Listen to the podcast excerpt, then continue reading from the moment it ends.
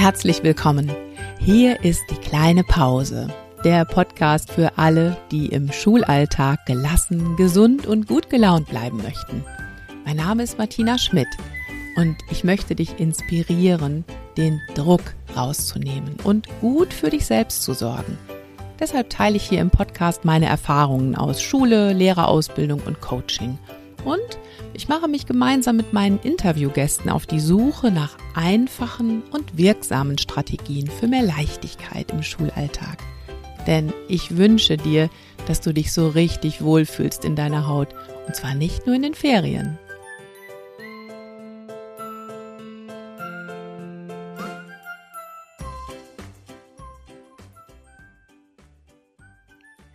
Heute geht's weiter mit der Themenreihe Pausenfreundliche Schule. Ich bin ja im Moment mit der Frage unterwegs, was brauchen wir, um unsere Schulen zu einem echten Lebensraum und Wohlfühlraum für alle zu machen. Und dabei suche ich nach Ideen, nach Konzepten, nach Möglichkeiten. Und das sehr, sehr gerne übrigens auch mit deiner Unterstützung. Ich veranstalte am 30.04. eine Online-Ideenschmiede, wo wir gemeinsam gute Ideen zusammentragen, aber auch Fragen rund um dieses Thema pausenfreundliche Schule. Wenn du dabei sein möchtest, hör gerne zu bis zum Ende der Folge. Da erzähle ich dir, wie und wo du dich anmelden kannst dafür. Ja, und in der letzten Podcast-Folge habe ich ja mal vorgestellt, was ich überhaupt meine mit pausenfreundlicher Schule und habe da die These aufgestellt, nur wenn du Pausen machst, dann kannst du die Lehrperson sein, die du gerne sein möchtest. Ich könnte auch sagen, nur wenn du dich richtig wohlfühlst, da wo du bist, kannst du die Lehrperson sein, die du gern sein möchtest. Denn äh, zum Pausenmachen gehört ja nun mal auch das Schulgebäude. Das ist da ein ganz, ganz wichtiger Faktor. Wir brauchen einfach Räume, in denen wir uns zwischendurch erholen können. Und es wäre nebenbei auch noch ganz schön, wenn wir uns im Schulgebäude, in den verschiedenen Klassenzimmern einfach wohlfühlen könnten, oder? Ja, also wie kann Schulraum zum Lebensraum werden? Um diese Frage mal zu klären, habe ich einen Schulbauberater zu Gast. Mit Florian Kretschmar spreche ich darüber, welchen Einfluss der Schulraum auf unser Lernen, unser Arbeiten und das Wohlfühlen hat. Und ich frage ihn, wie die Wünsche von Lehrkräften und von Schülerinnen und Schülern beim Neubau von Schulen berücksichtigt werden. Sehr, sehr spannend. Und es geht auch darum, was ist denn sinnvoll und empfehlenswert, wenn du in einem älteren Schulgebäude bist und auch das zu einem echten Lebensraum machen möchtest. Eine spannende Folge mit vielen neuen Erkenntnissen auch für mich. Freu dich drauf. So, wir starten in eine neue Podcast-Folge und heute habe ich zu Gast Florian Kretschmar. Hallo Florian. Grüß dich, liebe Martina. Herzlich willkommen. Das Lustige ist tatsächlich, Florian und ich, wir wohnen beide in Brilon. Und eigentlich könnten wir uns jetzt wirklich hier in echt gegenüber sitzen aber damit wir für euch hier eine bessere Tonqualität haben, haben wir uns dann doch entschieden, wir machen es tatsächlich per Zoom. Also sehen wir uns leider nur am Bildschirm, Florian. Aber wir sind uns ja, wir sind uns ja nah. Wir wissen ja auch, wir könnten uns demnächst mal auf dem Spaziergang wieder treffen. Auf jeden Fall, genau. Florian, bitte stell dich doch mal kurz vor. Ja, du hast es ja gerade schon äh, vorweggenommen, einleitend. Auch ich wohne in Brilon. Ähm, ich habe eine Familie, zwei Jungs, eine äh, sehr tolle Frau. Und wir wohnen hier ähm, im schönen Hochsauerland in der Natur. Gerade liegt der Schnee draußen und ähm, genießen es sehr. Ich bin 44 Jahre alt, bin seit äh, zehn Jahren ausgebildeter Lehrer, äh, in, arbeite aktuell in einer Sekundarschule in Winterberg Studiert habe ich die beiden Fächer Sport und Geschichte, wobei Geschichte natürlich ähm, ja, ist ja aufgegangen im, im ähm, Fach Gesellschaftslehre, was ich unterrichten darf. Ähm, eine Schule mit zwei Standorten. Der eine Standort in Winterberg, an dem ich arbeite, der zweite etwas entfernt in Medebach. Und äh, summa summarum haben wir ungefähr äh, 700 Schülerinnen und Schüler, 70 Kolleginnen und Kollegen Das ist so ungefähr. Und das, das ist ungefähr auch pari pari auf die beiden Standorte verteilt. Das ist so mein berufliches Lehrerumfeld, genau. Mhm. Und außer, genau, du hast jetzt gerade angesprochen, dein Lehrerumfeld, außer deiner ganz normalen Tätigkeit als Lehrer machst du ja noch was ganz Besonderes. Du bist Schulbauberater. Und deshalb habe ich gesagt, Florian, du musst unbedingt mal zum Interview in den Podcast kommen. Ich wusste nämlich vorher gar nicht, dass es überhaupt Schulbauberater gibt und du bist einer. Und ja, erzähl doch erstmal, was macht denn ein Schulbauberater überhaupt?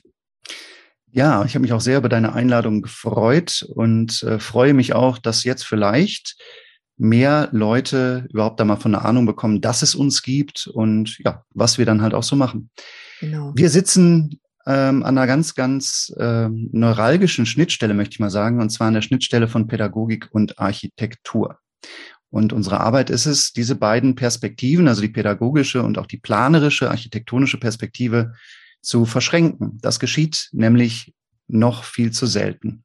Mhm. Ähm, in dieser Funktion sind wir ja für Schulen, also Kollegien, ähm, aber auch für die Schülerschaft, also eigentlich für die ganze Schulgemeinde da.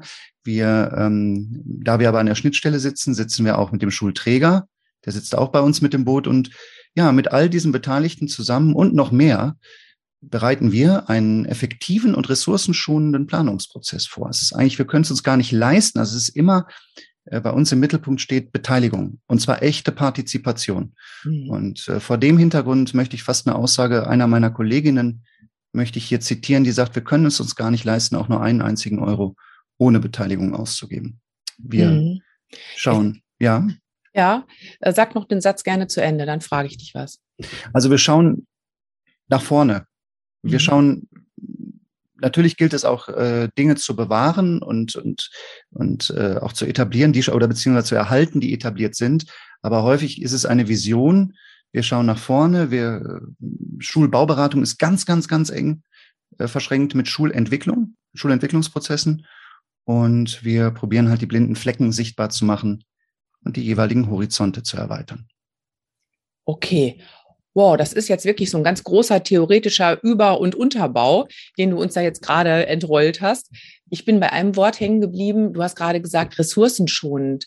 Welche Ressourcen sollen denn da geschont werden? Ähm, sämtliche Ressourcen, die im ähm, Schulbau oder in der Umstruktur Umstrukturierung von Lernraum verbraucht werden. Das ist natürlich, äh, sind das die materiellen oder auch die, die äh, baulichen Ressourcen, aber das sind auch die menschlichen Ressourcen. Wenn es äh, viele Gespräche gibt, die zu nichts führen, nachher Uneinigkeit herrscht, neue Prozesse in Gang gebracht werden müssen. Also da sind ja ganz, ganz viele Ressourcen und zwar nicht nur das Materielle, sondern auch der, der Faktor Mensch, der ja. dort geschont wird. Und da sind wir ja bei deinem Thema. Auf jeden Fall. Ja, und, äh, und zwar wird der Faktor Mensch auch schon in der Beteiligung, in der Planung geschont, wie du jetzt gerade ähm, deutlich gemacht hast. Wir müssen es gleich unbedingt konkret machen, Florian. Ja, ähm, und ich, ich hoffe ja auch, und deswegen habe ich dich hierhin eingeladen, ich hoffe ja auch, dass der Blick immer darauf geht, wie können Schulen so gestaltet werden, dass alle Menschen, die sich da aufhalten, die da jeden Tag arbeiten, sich richtig wohlfühlen und gesund bleiben können. Weil ich glaube, da sind wir uns einig, dass gerade der Raum entscheidend dazu beiträgt, dass ich mich wohlfühle und auch langfristig gesund bleibe. Wieso und warum, da werden wir bestimmt gleich noch drüber sprechen. Aber jetzt lass es uns mal konkret machen. Also der Grund, warum ich ähm, gemerkt habe, Mensch, Florian, der ist hier in Brilon und ist Schulbauberater, war ja der, dass äh, hier ein ganz konkretes Projekt gerade läuft, an dem du auch beteiligt bist. Und vielleicht erzählst du uns einfach mal wirklich von Anfang an, was ist da los? Wie wirst du aktiv hier in Brilon? Ja, das große Projekt bei uns in Brilon ist ähm, angestoßen worden aufgrund von gesundheitsschädlichen Baumaterialien äh, aus den 70er Jahren, PCB-Belastung in einem großen Schulzentrum, in unserem einzigen Schulzentrum, was wir haben, das große Schulzentrum, was zwei Schulen unter einem Dach hat, nämlich das Gymnasium und die Sekundarschule. Mhm. Und äh, jetzt musste entschieden werden, ähm, es wurde eine Machbarkeitsstudie erstellt, muss alles abgerissen werden, kann etwas stehen bleiben, was muss neu gebaut werden und ergänzt werden und so weiter und so fort. Nachdem diese Machbarkeitsstudie vorlag, stand fest, wie viel noch stehen bleibt und wie viel neu gebaut werden muss. Und in dem Moment komme ich ins Spiel mit meiner Expertise. Und äh, wir haben den äh, Beteiligungsprozess angelegt auf ein halbes Jahr hier in Brilon. Das kann auch mal etwas länger dauern, das kann auch mal ein paar Monate länger dauern. Ähm, aber hier waren die äußeren Rahmenbedingungen gar nicht anders. Also ein halbes Jahr. Vom letzten Sommer ausgehend bis Ende Januar 2022. Mhm. Ähm, und dann gibt es verschiedene Stationen. Dann fängt man mit einem Kickoff an, mit einer Auftaktveranstaltung, wo man möglichst breit ähm, auch die Bürgerinnen und Bürger und Interessierte Menschen hier in der Region überhaupt darüber, äh, erstmal darüber informiert, dass jetzt ein solches Beteiligungsverfahren stattfindet. Mhm. Dann schließen sich an äh, verschiedene Workshops.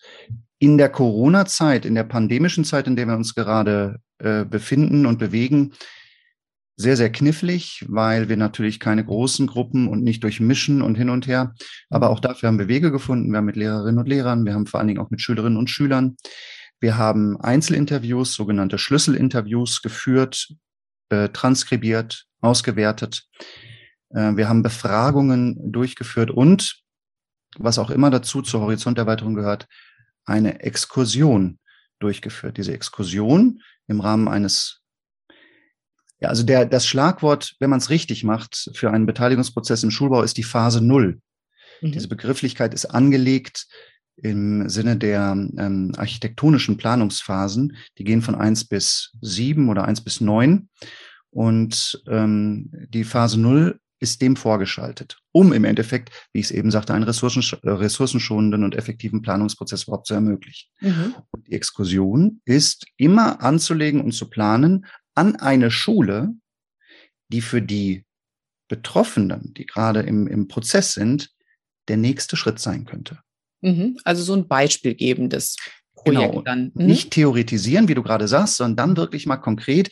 Man kann auch viel mit Bildern und man kann auch mit Fotos und hin und her, aber das räumliche Erleben oder auch den Alltag in einer Schule erleben, die vielleicht schon etwas anders, zukunftsfähigeren Unterricht macht. Man muss natürlich sagen, also so ein Schulgebäude ist ein Statement, ne? Also das mhm. ist ein Ausdruck unserer Kultur und das sozialisiert uns.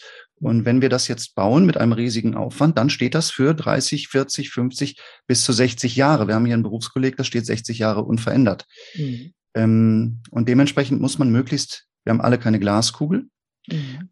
äh, aber möglichst gut Zukunft antizipieren. Und das tun wir dadurch, dass wir möglichst viele Perspektiven einholen und ernst nehmen, mhm. dann zusammenführen und den Planern zur Verfügung stellen. Ja, und was du gerade sagst, also so ein Schulgebäude ist ein Statement und so ein Schulgebäude prägt dann auch wieder den Unterricht, der darin stattfindet. Ich habe jetzt gerade eine Schule vor Augen, die ich kenne, die ist auch bei uns in der Nähe in Meschede, die Regenbogenschule, und mhm. äh, du wirst sie kennen. Die ähm, haben also gar keine geschlossenen Wände, sondern die haben wirklich große Glaswände und können also von einem Klassenraum in den anderen schauen und auch in den Flur schauen. Und jetzt denkt man vielleicht erstmal so, ach du Schande, da können sich ja die Kinder überhaupt nicht mehr konzentrieren. Ähm, das ist bestimmt auch eine Herausforderung, gerade für Kinder, die da Probleme haben. Das sehe ich auf jeden Fall. Aber es, ähm, es animiert ja förmlich dazu, immer mal rauszugucken, was läuft denn nebenan und sich zu vernetzen mit den Kolleginnen und Kollegen. Ich kann gar nicht anders als das. Und in diesem Sinne echt nochmal wichtig klarzumachen, die Schulen, die wir bauen, die prägen auch den Unterricht, den wir zukünftig machen werden und wie wir miteinander kooperieren. Hm, ich wüsste mal so gerne von dir, Florian, wenn ich jetzt eine Lehrerin wäre in diesem Beteiligungsprozess und du hast gerade gesagt, ja, dann werden Interviews geführt. Was würdest du mich denn fragen? Ähm, also das ist das die Lehrerinnen und Lehrer, die die nehme ich die nehme ich anders mit. Die, also da ist das Einzelinterview zu wenig repräsentativ. Da, da werde ich ja wahnsinnig. Bei einem Kollegium von 70 äh, Personen sage ich jetzt mal an unserer Schule, wenn ich da jede also diese Zeit die bringe ich nicht mit.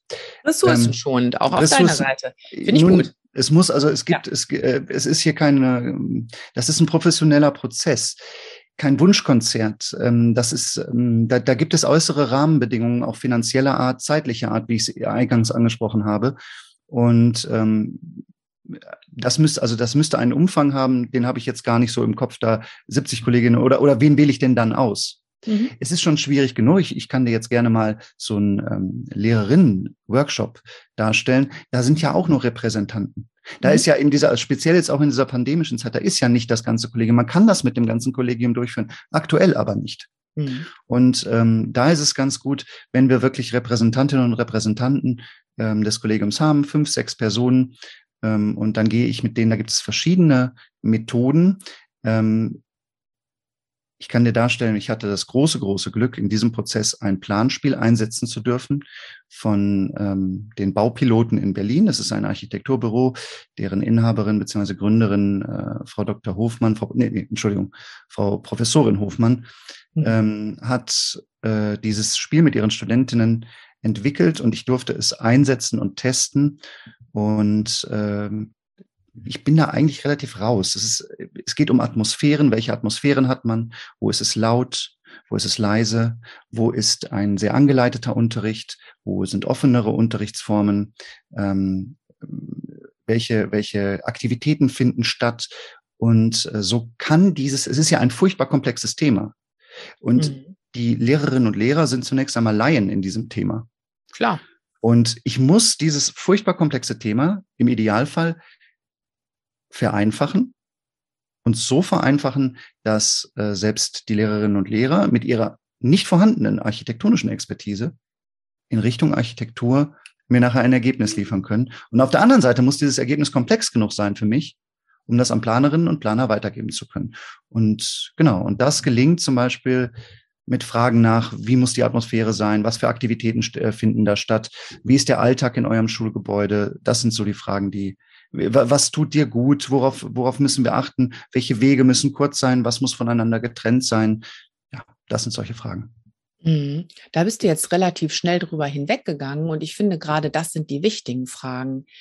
Ähm, also, du hast jetzt gerade auch so in einem Nebensatz gesagt, ähm, die Lehrkräfte sind ja Laien in dem. Und ich habe dir ganz schnell zugestimmt, denke aber jetzt gerade, hm, ja und nein klar, wir sind keine Expertinnen und Experten für Architektur. Aber ich glaube doch, dass jeder Mensch Experte dafür ist, was ihm gut tut. So, so und, ist es. Ne, und wo er oder sie sich gerne aufhält. Und ich glaube auch, ähm, wenn ich so an den Raum Schule denke, da wüsste ich auch sehr genau, was ich mir wünschen würde. Ob das denn dann architektonisch so gut machbar ist, da kommen dann natürlich die Experten ins Spiel. Aber ähm, wenn du mich jetzt fragen würdest, dann könnte ich dir schon konkret sagen, was ich mir vorstelle. Mm, also was kommt dann dabei raus? Die in diesen Workshops werden dann Wünsche geäußert. Du hast schon, hast schon ganz klar einen Dämpfer versetzt und hast gesagt, es ist kein Wunschkonzert. Leider. Ähm, klar. Das heißt, dann dürfen die schon erstmal ausbreiten, so das und das hätte ich gerne und so sieht's bei uns aus und das wäre vielleicht ganz praktisch. Und dann kommst du mit deinem Fachwissen dazu und sagst, was ist machbar oder wie läuft es dann weiter? Also zunächst einmal zu deinem ersten, ähm, zu deiner ersten Aussage. Du hast genau recht. Wir Lehrerinnen und Lehrer sind Experten für unsere Arbeit und wissen auch, was wir dafür in unserem Umfeld brauchen. Was wir nicht wissen, ist, wie das architektonisch darstellbar ist. Aber genau. wir sollten, und das ist ja auch der, der Inhalt des Beteiligungsprozesses, dieses Fachwissen, diese Expertise, die wir da mitbringen, den Planerinnen und Planern, die nämlich von unserer Profession überhaupt gar keine Ahnung haben, mhm. so mitgeben können, dass sie dann ihr, in ihrem Job walten, schalten und walten können mhm. und uns eigentlich das planen und nachher herstellen, mit dem wir, ja, der, der äh, Loris Malaguzzi, äh, italienischer Erziehungswissenschaftler, spricht ja immer vom Raum als dritten Pädagogen, mhm. ähm, dass wir dann diese Unterstützung auch durch den umbauten Raum, aber auch durchs Gelände, Schulgelände, also alles, was zur Schule gehört, im Endeffekt vorfinden und dass das unsere Arbeit unterstützt. Mhm. Ähm, bring mich bitte nochmal gerade auf den Stand. Jetzt, jetzt bin ich, bin ich da jetzt eingetaucht. Die, genau. Jetzt war die Frage, ähm, ja, wie ist das dann, wenn ich dann so vor dir ausgerollt habe, das hätte ich gerne, das wäre für uns unheimlich praktisch. Was ist dann der nächste Schritt? Was passiert mit meinen Wünschen? Genau, also das wird dokumentiert ähm, und zwar ist es so. Ähm, jetzt muss ich mich gerade mal ganz kurz besinnen. Ich habe gerade keine Klarheit im Kopf. ähm, Nimm dir Zeit. Genau. Also im Endeffekt ist es so. dass ähm, ich ja eben schon ansprach, dass eine sehr, sehr, sehr enge Verschränkung mit Schulentwicklungsprozessen mhm. äh, besteht. Denn in den Workshops frage ich, wie werdet ihr, was für eine Schule braucht ihr, um in Zukunft gut unterrichten zu können? Mhm. Und so werden natürlich dann zwei Dinge angestoßen, nämlich ähm, das Nachdenken über das eigene pädagogische Konzept. Mhm. Sind wir da noch auf dem richtigen Weg oder haben wir das schon so klar? Steht das bei uns oder haben wir da noch Aufholbedarf? Mhm. So könnte es also weitergehen aus diesem Prozess. Man, da, da ist ein großer Erkenntnisgewinn auch einfach in diesem Workshop, wenn man dann nachher fertig mit mhm. mir ist. Es kommt natürlich eigentlich, also es, es kommt bei mir dann auch die Frage, Herr Kretschmer, wann sehen wir uns denn wieder? Wann arbeiten wir denn daran weiter? Mhm. Und das ist in einem ähm, Beteiligungsverfahren zu einem Schulbau zunächst einmal ein einmaliger, maximal auch doppelter Termin, dass man sich nochmal, dass man auf den Ergebnissen weiterarbeitet, wenn die Zeit da ist. In diesem Prozess haben die Lehrerinnen der Sekundarschule und des Gymnasiums jeweils nur einen Workshop mit mir gehabt. Okay. Und ich musste dann leider sagen, ich arbeite zunächst nicht auf diesen Ergebnissen, mit diesen Ergebnissen mit Ihnen weiter. Ich bitte Sie, Sie haben im, ich weiß nicht, ob dir Otto Schama was sagt, im, im Schamaschen Sinn Sie haben da jetzt was fast mhm. in die Welt gebracht. Das ist mhm. noch nicht geboren, aber Sie haben da etwas, ein soziales Gefäß hier in Ihrer Gruppe geschaffen und das gilt es jetzt zu erhalten. Wenn Ihnen es das wert ist, dann, dann müssen Sie jetzt dafür im schulischen Kontext äh, weiterarbeiten. Mhm. Die Ergebnisse, das ist jetzt der zweite Weg, den ich darstelle, nehme ich natürlich mit ernst und ähm, sie kommen in einen sogenannten Abschlussbericht. In, bei uns in Brilon ist es das Planerinnen- und Planerbuch. Mhm. Und da findet es seinen Niederschlag. Ich, ich äh, bringe noch ein bisschen die Essenz heraus, probiere Synergien zwischen den Schülerworkshops, zwischen den Interviews, zwischen den Schulleitungen. Schulbegehung hatte ich eben vergessen. Eine Schulbegehung ist auch noch Teil dieser Beteiligungs, äh, dieses Beteiligungsprozesses. Und das probiere ich dann und wenn es alleine stehen muss, weil es keine Synergien gibt, findet mhm. es sein Abbild dort. Und im Idealfall gibt es sogar Übereinstimmungen mit anderen ähm, Workshop-Phasen, äh, mit anderen Beteiligungsprozessphasen. Okay. Ähm, Schulbegehung heißt jetzt in diesem Fall, du gehst durch die bestehende Schule und guckst, was ist da. Also ein Schulbau, ja, richtig ich, ich probiere zu verstehen, wie funktioniert diese Schule im Alltag. Ich bin okay. vor mhm. Schulbeginn da, sehe schon, mhm. wie die ersten Schülerinnen und Schüler überhaupt ankommen, über welche Wege kommen sie an, äh, mhm. äh, wann kommen sie an, wo halten sie sich auf, äh, um einfach die Qualität und den Ablauf und bleibe dann auch den, den, Tag über, um mir anzuschauen, wie ist das in den Pausen, äh, wie ist das im, in den Unterrichtsphasen, äh, was sagt die Sekretärin, der Hausmeister und, und, und, und, und. Okay. Ähm ja, du hast mir ja im, im Vorgespräch schon erzählt, woher du eigentlich so deine Expertise jetzt mitbringst. Ne? Also klar, du bist natürlich selber Lehrer, kannst dann auch aus eigener Erfahrung sagen, ja, so hätte ich dann gerne mal so ein Schulgebäude, so könnte ich mir das gut vorstellen. Ähm, aber bei deiner Ausbildung zum Schulbauberater war ja auch wichtig, über den Tellerrand zu gucken, um auch überhaupt mal zu wissen, was ist denn überhaupt möglich. Vielleicht erzählst du das mal noch, damit äh, wir auch wissen, ja, was bringst du jetzt so an architektonischem Fachwissen oder Schulbaufachwissen auch mit?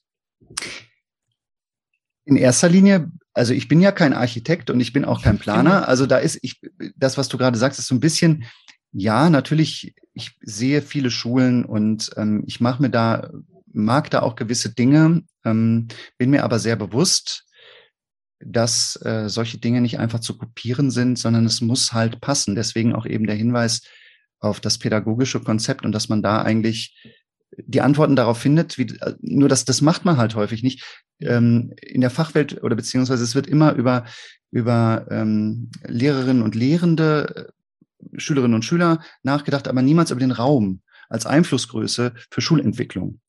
Und diese Perspektive schärfe ich. Ich bin dazu gekommen, aufgrund eines eigenen Schulbauprozesses an unserer Schule. Wir mussten aufstocken, wir mussten erweitern, wir, wir haben auch saniert.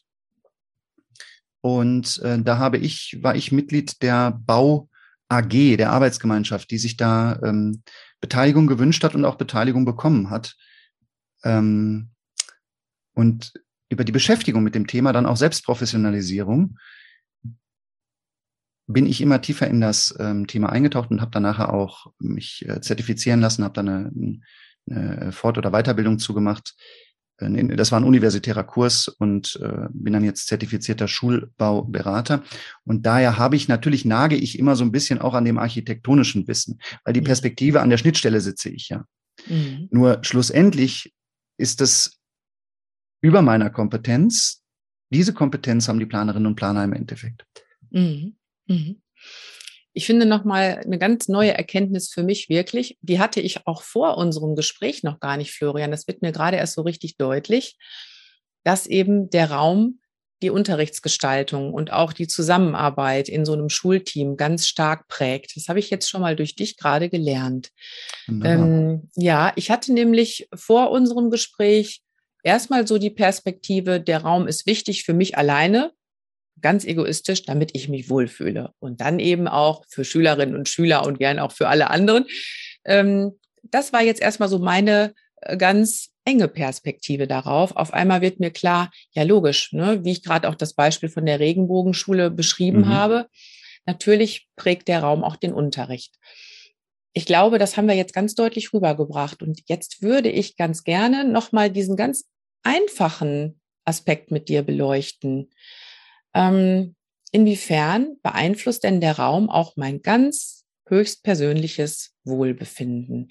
Da wirst du ja bestimmt auch was dazu sagen können, einmal so aus aus Forschungsperspektive, ne? also wo kann man vielleicht sagen, naja, Lärm wissen wir jetzt selber, Lärmbelastung ist genug erforscht, dass also die Akustik einen großen Einfluss auf unser Wohlbefinden hat. Aber auch so andere Parameter kommen da ja ins Spiel. Vielleicht kannst du dazu was sagen und auch, was wünschen sich Lehrkräfte denn, was die Raumgestaltung angeht, abgesehen von, so möchten wir unseren Unterricht gestalten, sondern wirklich ganz banale Dinge wie Raumgröße, Farbgestaltung, was auch immer. Erzähl doch einfach mal, plauder mal ein bisschen aus dem Nähkästchen. Ja, da gibt's, da gibt's, ähm, das ist ganz interessant. Das ist ja sehr, sehr vieles, wie in Deutschland auch in anderen Bereichen, sehr, sehr gut geregelt ähm, zum Thema Raumhygiene. Du hast gerade schon die Akustik angesprochen. Da gibt es mhm. alles DIN-Vorschriften und ähm, wir haben im Vorgespräch auch schon festgestellt, das ist bestimmt gar nicht mehr in allen Schulen. Äh, das wird gar nicht so nachgehalten.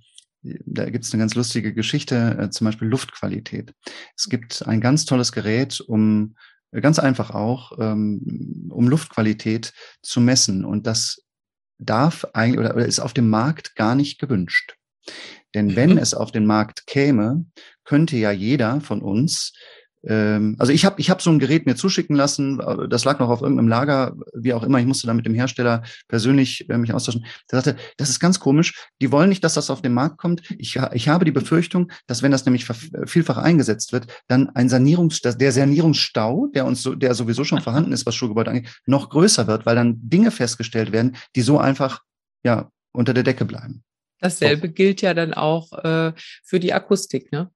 Genau, Akustik, da wird dann schnell äh, vertröstet, also ich will jetzt gar nicht so böse reden, aber ähm, da wird eine, eine Akustikdecke eingezogen, aber und da wird gesagt, wieso, wir haben doch was für die Akustik getan, aber mhm. eigentlich ein belastbares Ergebnis, ob die Akustik in einem Raum, wir wissen, wir wissen ja zum Beispiel, wie extrem Akustik das Sprachenlernen beeinflusst. Oh ja. die, die, äh, die äh, gute Akustik beziehungsweise auch die schlechte Akustik dann negativ beeinflusst. Nicht umsonst haben Förderschulen äh, mit dem, mit dem äh, Förderschwerpunkt äh, Sprache ja auch äh, ausgebildet, also, also ich kenne zum Beispiel an den Förderschulen ausgebildete Lehrerinnen und Lehrer, die diese Nachhallmessungen durchführen können, die das Equipment haben, mhm. äh, um zum Beispiel an einer Schule des gemeinsamen Lernens festzustellen, welcher Raum geeignet, geeignet ist mhm. für diesen äh, Fördersch äh, für diese Förderschülerin oder den Förderschüler äh, Sprache, weil da gibt es einfach Räume, wo die, wo die auf keinen grünen Zweig kommen können aufgrund der Akustik.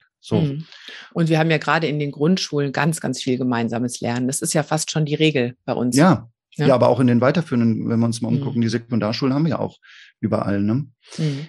Ähm, ja, äh, Licht, auch alles per DIN geregelt, alles per äh, Deutsche Industrienorm geregelt, beziehungsweise EU-Norm geregelt.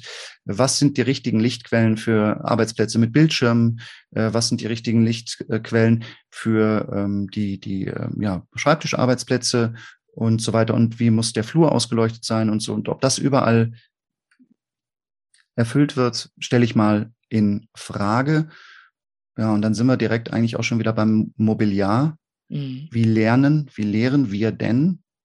Und ähm, ja, und, und, und eigentlich auch schon weiterführend bei deiner Frage, was wünschen sich denn Lehrerinnen und Lehrer?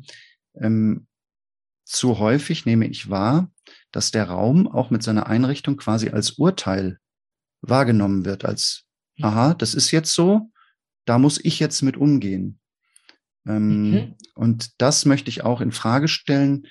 Ähm, natürlich ist keine Mauer mal zu versetzen oder ein Loch da reinzuschlagen. Das ist äh, gar nicht schnell möglich. Aber wir wissen alle, dass eigentlich die, oder ich weiß, dass ich gebe das jetzt mal weiter. Ich will jetzt gar nicht sagen, wir wissen alle, aber es ist so, dass die Arbeitshaltung äh, auf dem Stuhl, ähm, am Tisch äh, gar nicht, äh, schon gar nicht pauschal für alle die richtige Arbeitshaltung ist und sie ist auch von der Durchblutung äh, gar nicht gut geeignet, um lange Arbeitsphasen äh, konzentriert durchführen zu können. Hinzu kommt, wir beide haben gerade heute früh über die unterschiedliche Größe unserer Kinder gesprochen und äh, guck dir mal bitte die, die ähm, Möblierung in Klassen an, die dann doch einheitlich ist und die eigentlich dieser Heterogenität, dieser Unterschiedlichkeit der Kinder gar nicht gerecht wird. Mhm. Und darüber hinaus, vor allen Dingen jetzt, wenn es Stuhl und Tisch sind, und darüber hinaus, guck doch mal bitte, du hast Kinder, ich habe Kinder, wie diese Kinder zu Hause, wenn sie dürfen, lernen.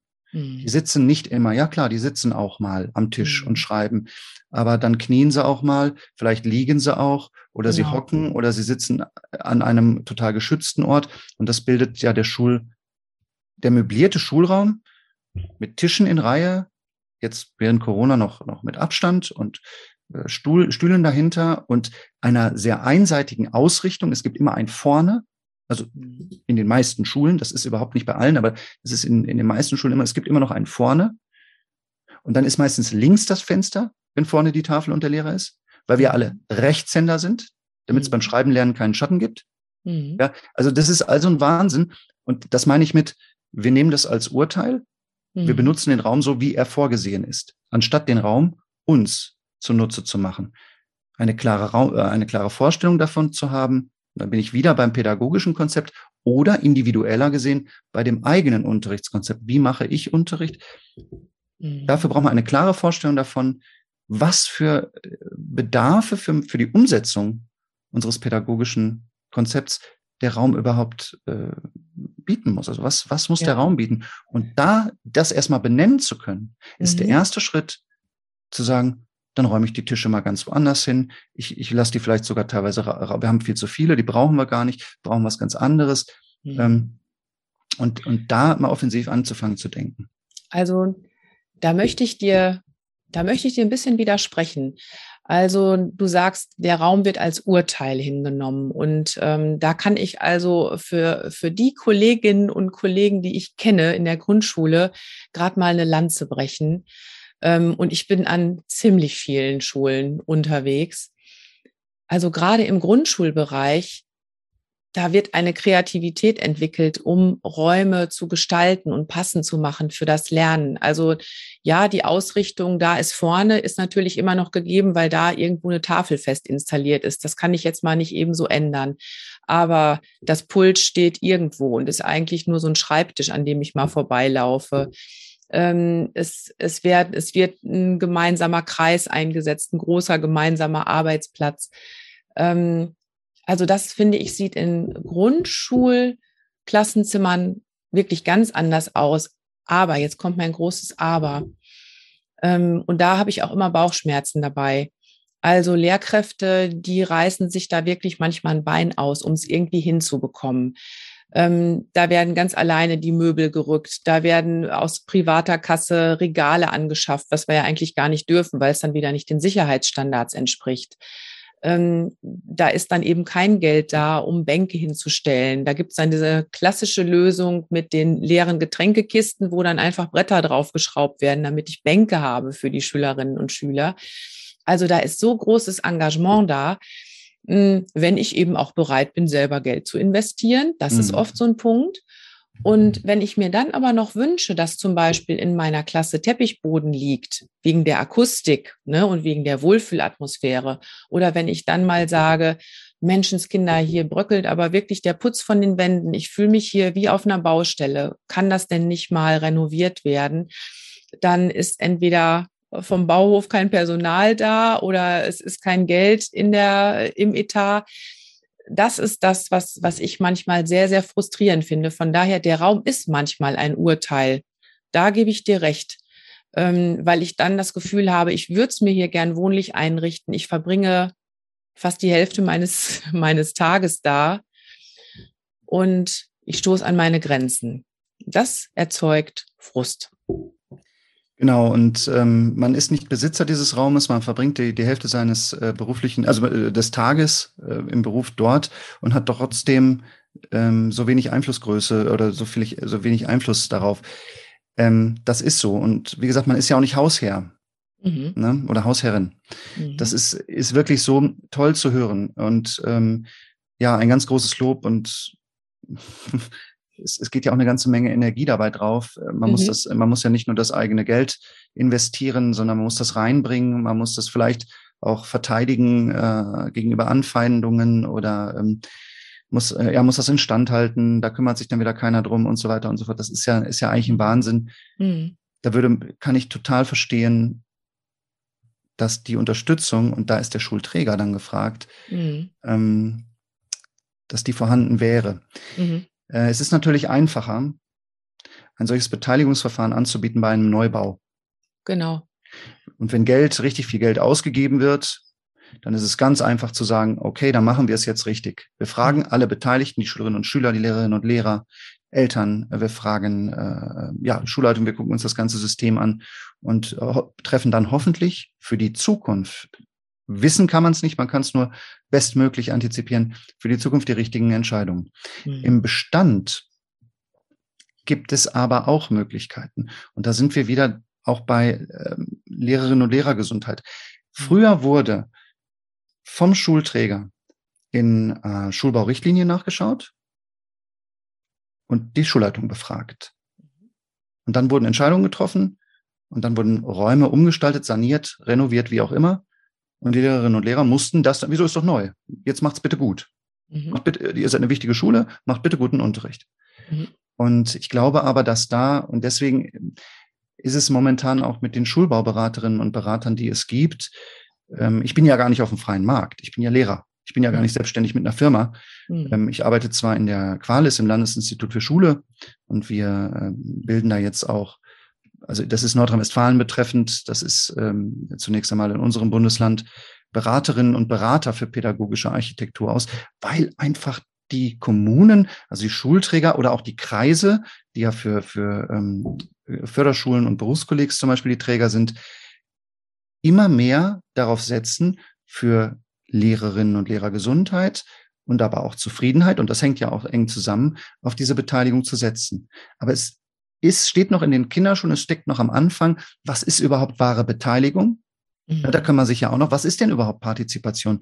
Ähm, das geht ja, da gibt's die schöne ähm, Partizipationsleiter, ähm, die von eins bis neun geht, wo, wo eins und zwei zwar teilweise unter ähm, Partizipation eingeordnet oder Beteiligung eingeordnet werden, aber im, im wahren Sinne nur Instrumentalisierung und Anweisung sind. Mhm. Und auch Information, das wäre dann Stufe drei oder Anhörung, Stufe vier, ist, sind Vorstufen der Partizipation oder mit Einbeziehung. Es ist aber noch keine wahre Partizipation. Also da, da besteht noch Aufholbedarf. Und ich glaube, wenn Lehrerinnen und Lehrer, und Schülerinnen und Schüler als Nutzerinnen und Nutzer dieser Gebäude mehr in diese Entscheidungsprozesse mit einbezogen werden, kommen wir zu besseren Ergebnissen auch in dem Sinne, den du gerade angesprochen hast. Mhm. Und das müssen aber Leute auch planen und durchführen und begleiten können. Und da sind wir dann. Genau. Und gleichzeitig, da bin ich wieder ganz am Anfang unseres Gesprächs ressourcenschonend, mhm. weil ähm, ich sehe jetzt auch Kolleginnen und Kollegen vor meinem geistigen Auge, die dann sagen, oh Gott, noch eine Arbeitsgruppe, ja, genau. mit der ich mich treffen soll. Ganz das genau. ist ja auch immer so dieses, wo wir irgendwie das Gleichgewicht halten müssen. Ähm, darf, darf ich dazu was sagen? Das mhm. ist, das ist wirklich so, wie du sagst. Das ist ganz genau so. Nur wenn wenn es eine wahre Partizipation ist, wenn diese Menschen, die dann diese Mehrarbeit, die sie zunächst empfinden, wirklich sich darauf einlassen und dann bei mir erscheinen und mir nachher sagen, boah, das hätte ich nicht gedacht. Ich habe gedacht, was muss ich mir jetzt schon wieder drei Stunden anhören? Äh, mhm. äh, am besten nehme ich mir was zum Lesen mit. Und wenn die dann aber nachher rausgehen und sagen, wow, Also äh, das ist ja Wahnsinn. Das hätte ich niemals erwartet, ähm, wenn, wenn die sich ernst genommen fühlen, wenn die sehen, dass sie auch wirklich was geschafft haben mit mhm. Kopf, Herz und Hand und mhm. ein Produkt haben, was sie wirklich wertschätzen mhm. und was sie dann in meine Hände geben und bitte nehmen Sie das mit und bitte geben Sie das weiter. Das ist uns wichtig geworden.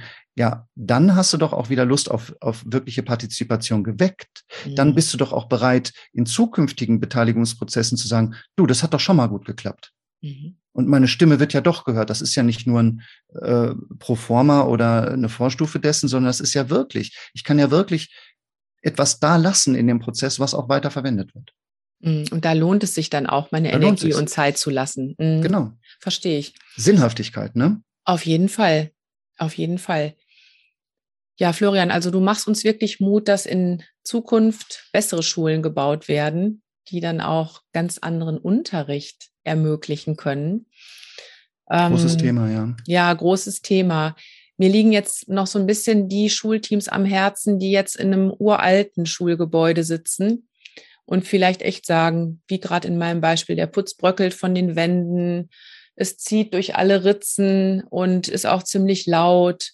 Und naja, das ist ja toll, was die jetzt da in diesem Interview erzählt haben, hat aber mit mir und meiner Wirklichkeit nichts zu tun. Was sagst du denn denen? Also zunächst einmal, ähm, du sprachst von Schulteams.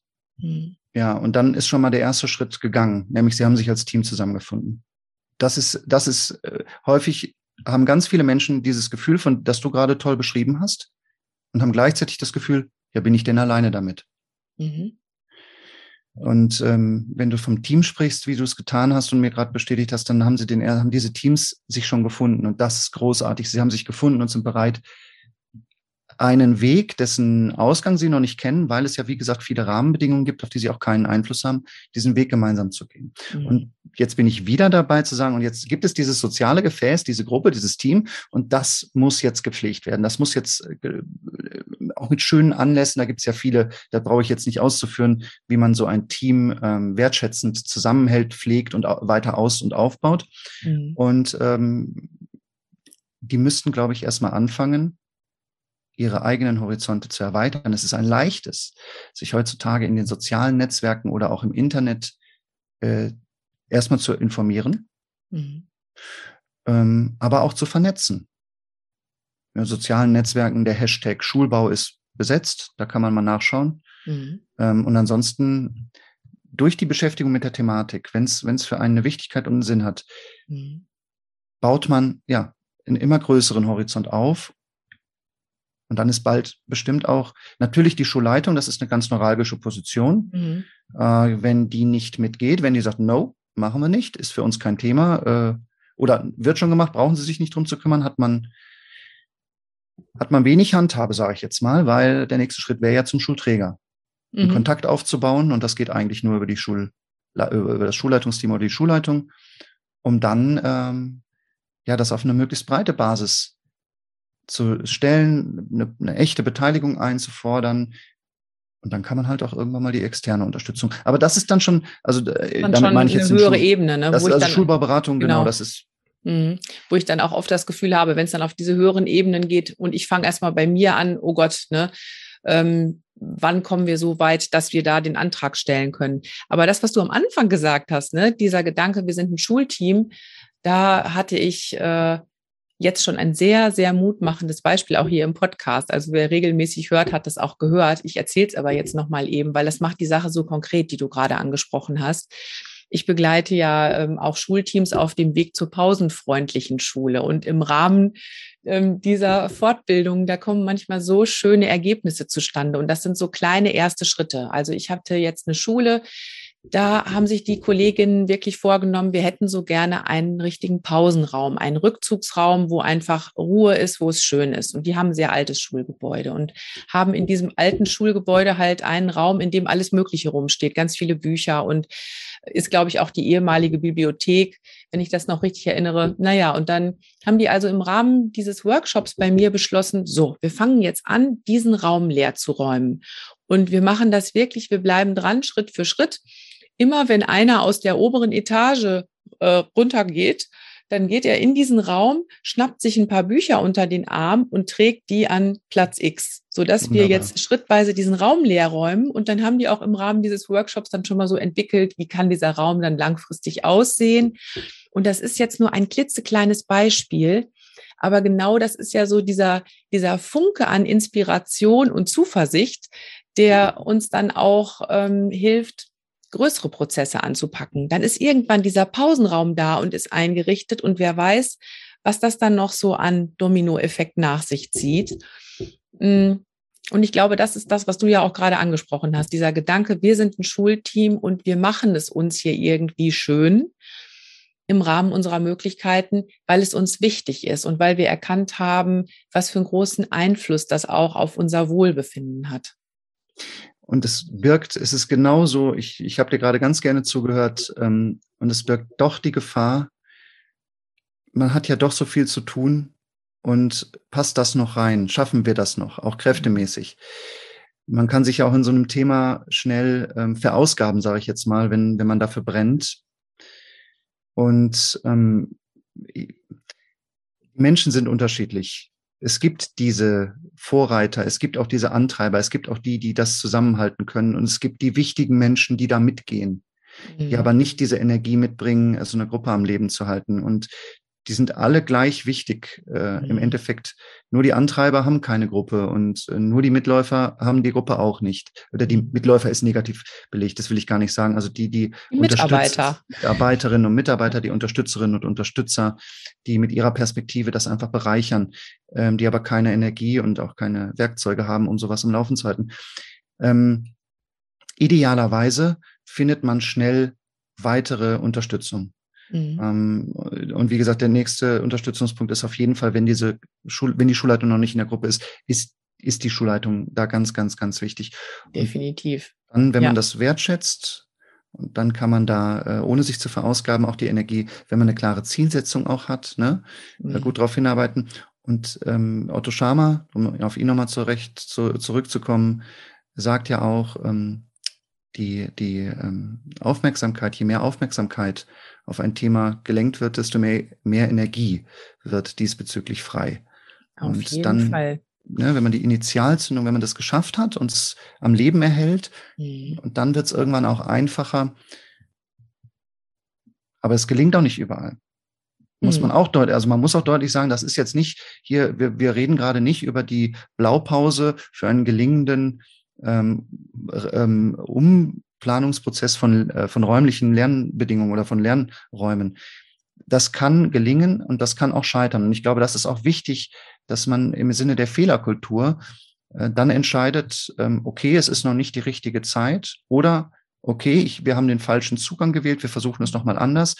Also, äh, hm. und es gibt auch nicht pauschal, das ist gut für euch. Also, beziehungsweise, natürlich, man muss ermitteln, was ist gut für die jeweilige Schule. Denn mhm. das ist unterschiedlich. Es gibt nicht die pauschale Antwort. Mhm. Also es gibt nicht das Rezept, aber ich glaube, du hast uns heute einen Blick ermöglicht auf viele, viele Zutaten, die hinterher was Wohlschmeckendes dann herauskommen lassen könnten. Das wäre schön, das wäre super. Ne? Genau, aber es gibt eben nicht das eine Rezept, wie es funktioniert. Ähm, Florian, möchtest du, dass ich dich noch irgendwas frage? Habe ich vielleicht noch irgendwas Wichtiges vergessen? Nein, ich bin, bin ganz glücklich für deine Offenheit. Ich bin, ähm, durfte jetzt ganz viel, was mir auch eine Herzensangelegenheit ist. Ich, vielleicht kann ich auch Mut machen, weil zu vielem gehört auch einfach eine Portion Mut mhm. dazu, auch mal außerhalb dieser, ich hatte eben von dem Raum als Urteil gesprochen. Ich mhm. glaube, wir sind in einer Zeit, in der sich so vieles verändert, dass wir ganz vieles in Frage stellen dürfen. Und ich möchte ermutigen, auch räumliche Konzepte in Frage zu stellen und sich da zu vernetzen. Und ähm, bin auch da natürlich erreichbar, auch in den, den sozialen Netzwerken, auch für Nachfragen. Genau. Mhm. Das werde ich auf jeden Fall alles in den Show Notes verlinken. Auch die Hinweise, die du uns gerade gegeben hast. Also das findet ihr alles in den Show Notes. Und ich äh, frage dich jetzt zum Schluss noch meine beliebten zwei Abschlussfragen, Florian. Welches Motto würdest du gern auf alle Schultüren schreiben? Ich würde unheimlich gerne darauf schreiben, machen ist wie wollen, nur krasser. Und zwar würde ich das gerne draufschreiben, A, um wieder Mut zu machen und aber auch um äh, die Schülerinnen und Schüler im Sinne der Beteiligung da auch direkt mit reinzunehmen.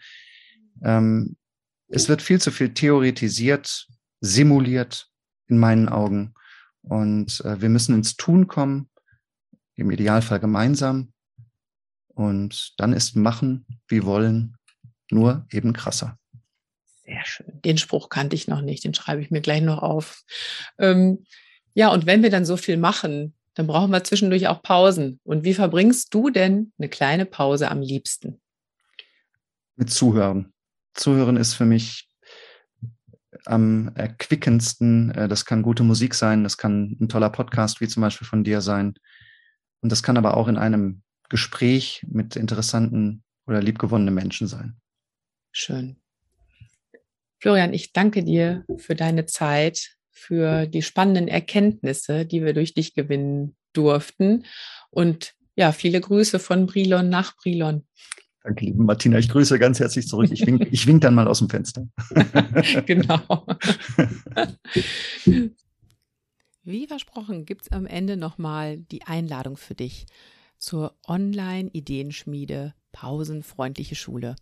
Wenn dich also diese Idee von der pausenfreundlichen Schule genauso begeistert, wie sie mich begeistert, dann lade ich dich ganz herzlich dazu ein. Wir treffen uns per Zoom am Samstag, den 30.04.2022 von 11 bis 13 Uhr. Und ja, was werden wir da machen? Wir werden ganz, ganz viele Fragen stellen. Also du bist herzlich eingeladen, wenn du tausend Fragen hast. Warum nicht? Wir suchen ja gemeinsam nach Antworten. Genauso herzlich bist du eingeladen, wenn du Ideen mitbringst. Wenn du sagst, an meiner Schule, da machen wir schon was ganz Tolles. Wir haben das Lehrerzimmer so und so gestaltet oder wir haben den Stundenplan so und so umgestrickt, damit wir Pausen und Erholung finden. Ähm, also gerne, egal was immer du mitbringst, Fragen oder Ideen, komm dazu. Und es geht natürlich auch um Vernetzung. Andere kennenzulernen, die gute Ideen haben und von denen sich eine dicke Scheibe abzuschneiden. Wenn du dabei sein möchtest, schreib mir einfach eine Mail an martina@diekleinepause.de mit dem Betreff pausenfreundliche Schule und dann bekommst du von mir alle weiteren Infos. Bist du dabei? Das würde mich echt freuen, denn wir brauchen dich. Happy Teachers Change the World. Deine Martina.